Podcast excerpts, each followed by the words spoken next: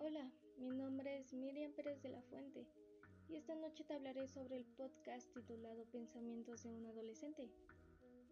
En el episodio de hoy hablaremos sobre el suicidio. ¿Qué es el suicidio y por qué suena mucho últimamente? ¿Alguna vez te has preguntado qué orilla a las personas hacerlo? ¿Te has topado con la idea de hacerte daño o suicidarte?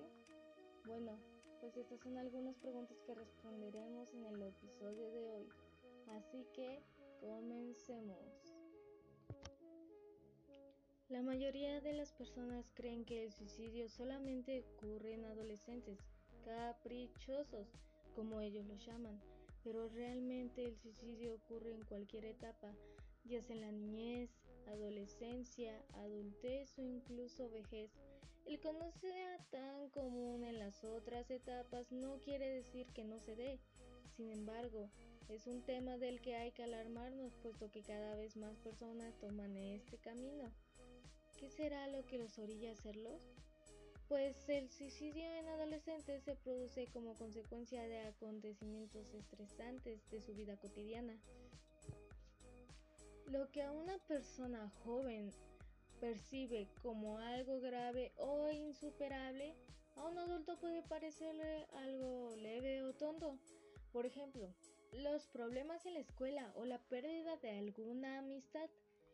En algunos casos, el adolescente puede tener pensamientos suicidas debido a determinadas circunstancias de la vida sobre las que no quiere hablar, entre ellas tener trastornos psiquiátricos como depresión, pérdida o conflicto que involucre amigos o familiares que más ama y quiere, antecedentes de maltrato físico, emocional, abuso sexual, bullying o violencia intrafamiliar, problemas de alcoholismo o drogadicción.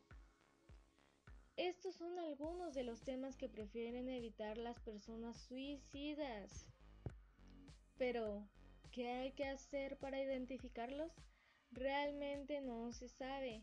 Nadie sabe, nadie está 100% seguro de que es como tiene que lucir una persona suicida porque la mayoría conocemos a la persona suicida que está triste, es antisocial, no sale de su cuarto, evita horas de comida, duerme mucho o tiene insomnio todas las noches, pero no es realmente lo que se pinta.